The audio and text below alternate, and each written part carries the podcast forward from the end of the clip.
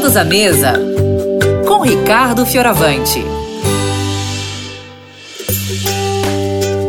Bom dia, pessoal que está ouvindo a Rádio Novo Tempo. Olha, nessa semana do Dia das Crianças, eu resolvi falar dessas coisas de criança nesses problemas que acontecem em volta da mesa. Uma das coisas que às vezes a gente percebe e, e, acaba percebendo numa idade mais adulta, assim, ou numa idade intermediária, quando as crianças têm 13, 14 anos, é que a gente não treinou essas crianças para terem escolhas saudáveis, né? Para ficarem envolvidos com alimentos saudáveis e eles acabam só gostando daquelas coisas que a gente chama de junk food, né? Aquela comida que faz mal, mal, mal, mal, mal. Bom, minha dica de hoje é o seguinte: se esforce em criar o hábito de comer, de ingerir alimentos saudáveis nos seus filhos desde quando eles são pequenininhos. E uma chance para isso é ensiná-los as coisas da cozinha. Poucas crianças aprendem a preparar comida, não é mesmo? E tem uma coisa que é complicada, porque criança na cozinha acaba atrapalhando.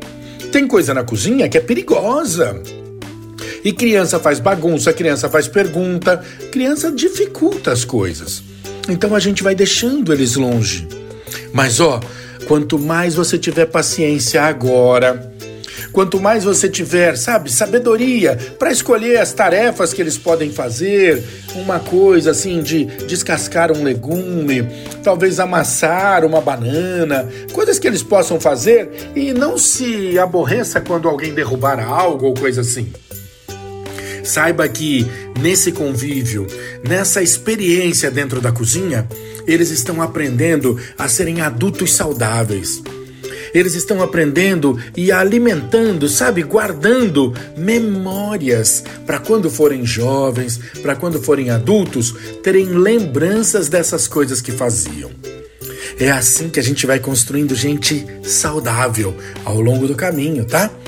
Ó, oh, então, escolhe as tarefinhas adequadas para cada faixa etária Deixe um banquinho ali sempre pronto para o seu filho poder subir e dividir a pia, dividir a bancada com você.